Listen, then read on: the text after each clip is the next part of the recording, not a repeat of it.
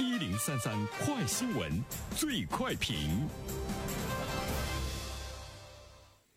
焦点事件快速点评，这一时段我们来关注。有关机构发布的数据显示，二零一九年中国非手术类项目疗程量占据医美市场比例为百分之七十二点一，非手术类医疗美容服务市场规模复合年增长率为百分之二十四点六。预计二零二四年非手术类医疗美容服务市场规模将达到一千四百四十三亿元。那么对此，我们有请本台评论员袁生听听他的看法。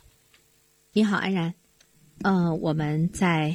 今年的最后一天关注一下这个医美行业的整个的这个增长哈。其实，在做这个评论之前，我一直在想一个问题：医美行业，尤其呢是这个微型的医疗整容，它是不是我们疫情之后呢率先来这个复苏的一个行业？呃，甚至于呢，我们是不是可以把它看作是呃呈现出来了一种报复性的增长？呃，当然，它也受到了疫情的影响。但是呢，从今年的三四月份开始呢，整个行业的恢复呢是非常的这个稳健持续。有一种观点呢，认为是兼具线下服务和医疗双重属性的医美行业率先吹响了复苏的号角。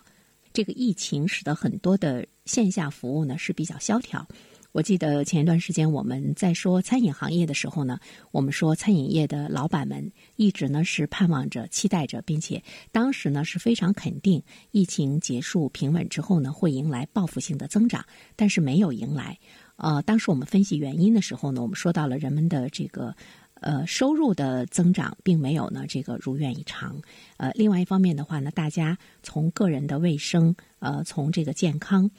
等等这些方面，包括宅经济啊，大家的这种宅生活的习惯。但是呢，对于医疗美容业来说，当我们依然面临着以上的这些原因的时候，那么它呢却出现了非常稳健和持续的增长。这里面呢，我们不得不来关注呢这个行业在某些方面的一种特殊性哈。刚才我们说，二零二零年中国医美市场的规模预计呢会达到一千九百七十五亿元。在二零二零年的这个增长呢，仅是百分之五点七，它远远低于二零一九年百分之十八的行业的增速。这就是说，这个行业其实从二零二零年也出现了呃下行，而且呢下行的速度呢还是比较快，依然呢是受到了疫情比较大的这个影响。但是和全球医美市场增长率相比的话呢，那么我们在二零二零年依然可以。预计呢达到百分之五点七，就是还是一个呢比较高速的增长。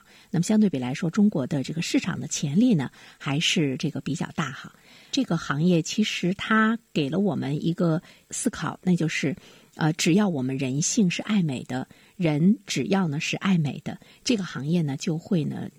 不断的呢去这个持续，而且呢，人们在一场疫情之后，呃，大家会重新的去思考生活的意义。当我们面临着越来越多的不确定性的时候，当我们越来越意识到你今天是你生命中最年轻的一天的时候，怎么样呢？能够生活的更美一些，更快乐一些，或者是呢，我抓住呢今天的这个好时光，是不是我们对于生活的这种珍视？呃，包括呢，这个投入，它呢也会呢发生了比较大的变化。这个颜值经济、刚性的需求，在生活的不确定性越来越强的状态之中，它是一个呃比较有。比较大的消费潜力的这个行业嘛，这个呢也是值得我们来这个去关注到的哈。另外一方面的话呢，其实我们会看到，随着经济收入和消费水平的提高，你会看到可支配收入呢也开始更多的倾斜到了化妆品这种特性的刚需的这个产品中，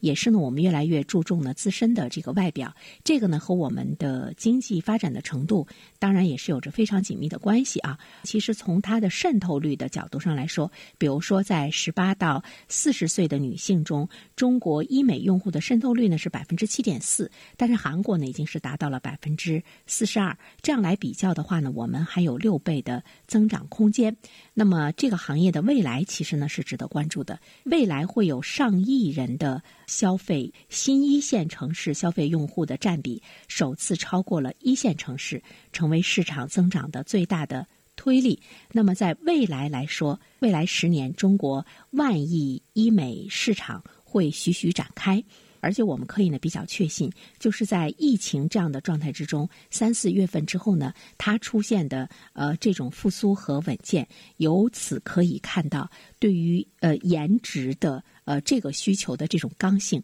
已经呢是不言而喻了。所以我觉得，无论是投资市场还是呢政府有关部门对这个行业的这种呃监管，都呢是下一步的一个焦点吧。好了，安然，